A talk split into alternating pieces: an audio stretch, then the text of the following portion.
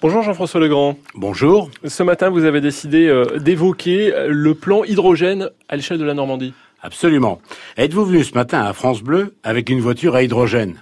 Sans doute que non, mais savez-vous que bientôt, ce sera possible Mardi dernier, Hervé Morin, le président de la région Normandie, a présenté à Cherbourg le plan régional hydrogène.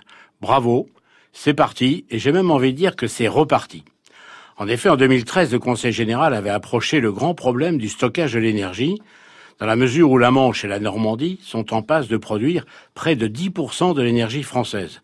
Comme nous ne consommerons pas en Normandie ces 10%, il faut envisager le stockage. Et ça, c'est un vrai problème. Après moult conférences, colloques et autres réunions européennes, le Conseil général avait conclu que la solution la plus fiable était probablement l'hydrogène. Bon, ok. Mais comment aborder le sujet lorsqu'il faut appréhender trois choses? La production, la distribution et les usages. La Manche avait bien avancé sur ces trois sujets.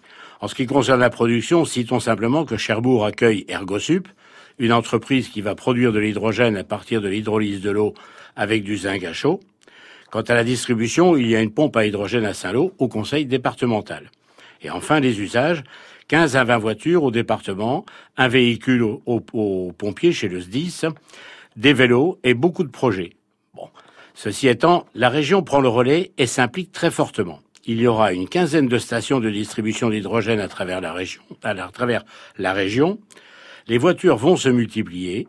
Il y aura même un bateau de pêche à hydrogène pour le lycée maritime de Cherbourg. Ça repart, et tant mieux. J'applaudis des quatre mains.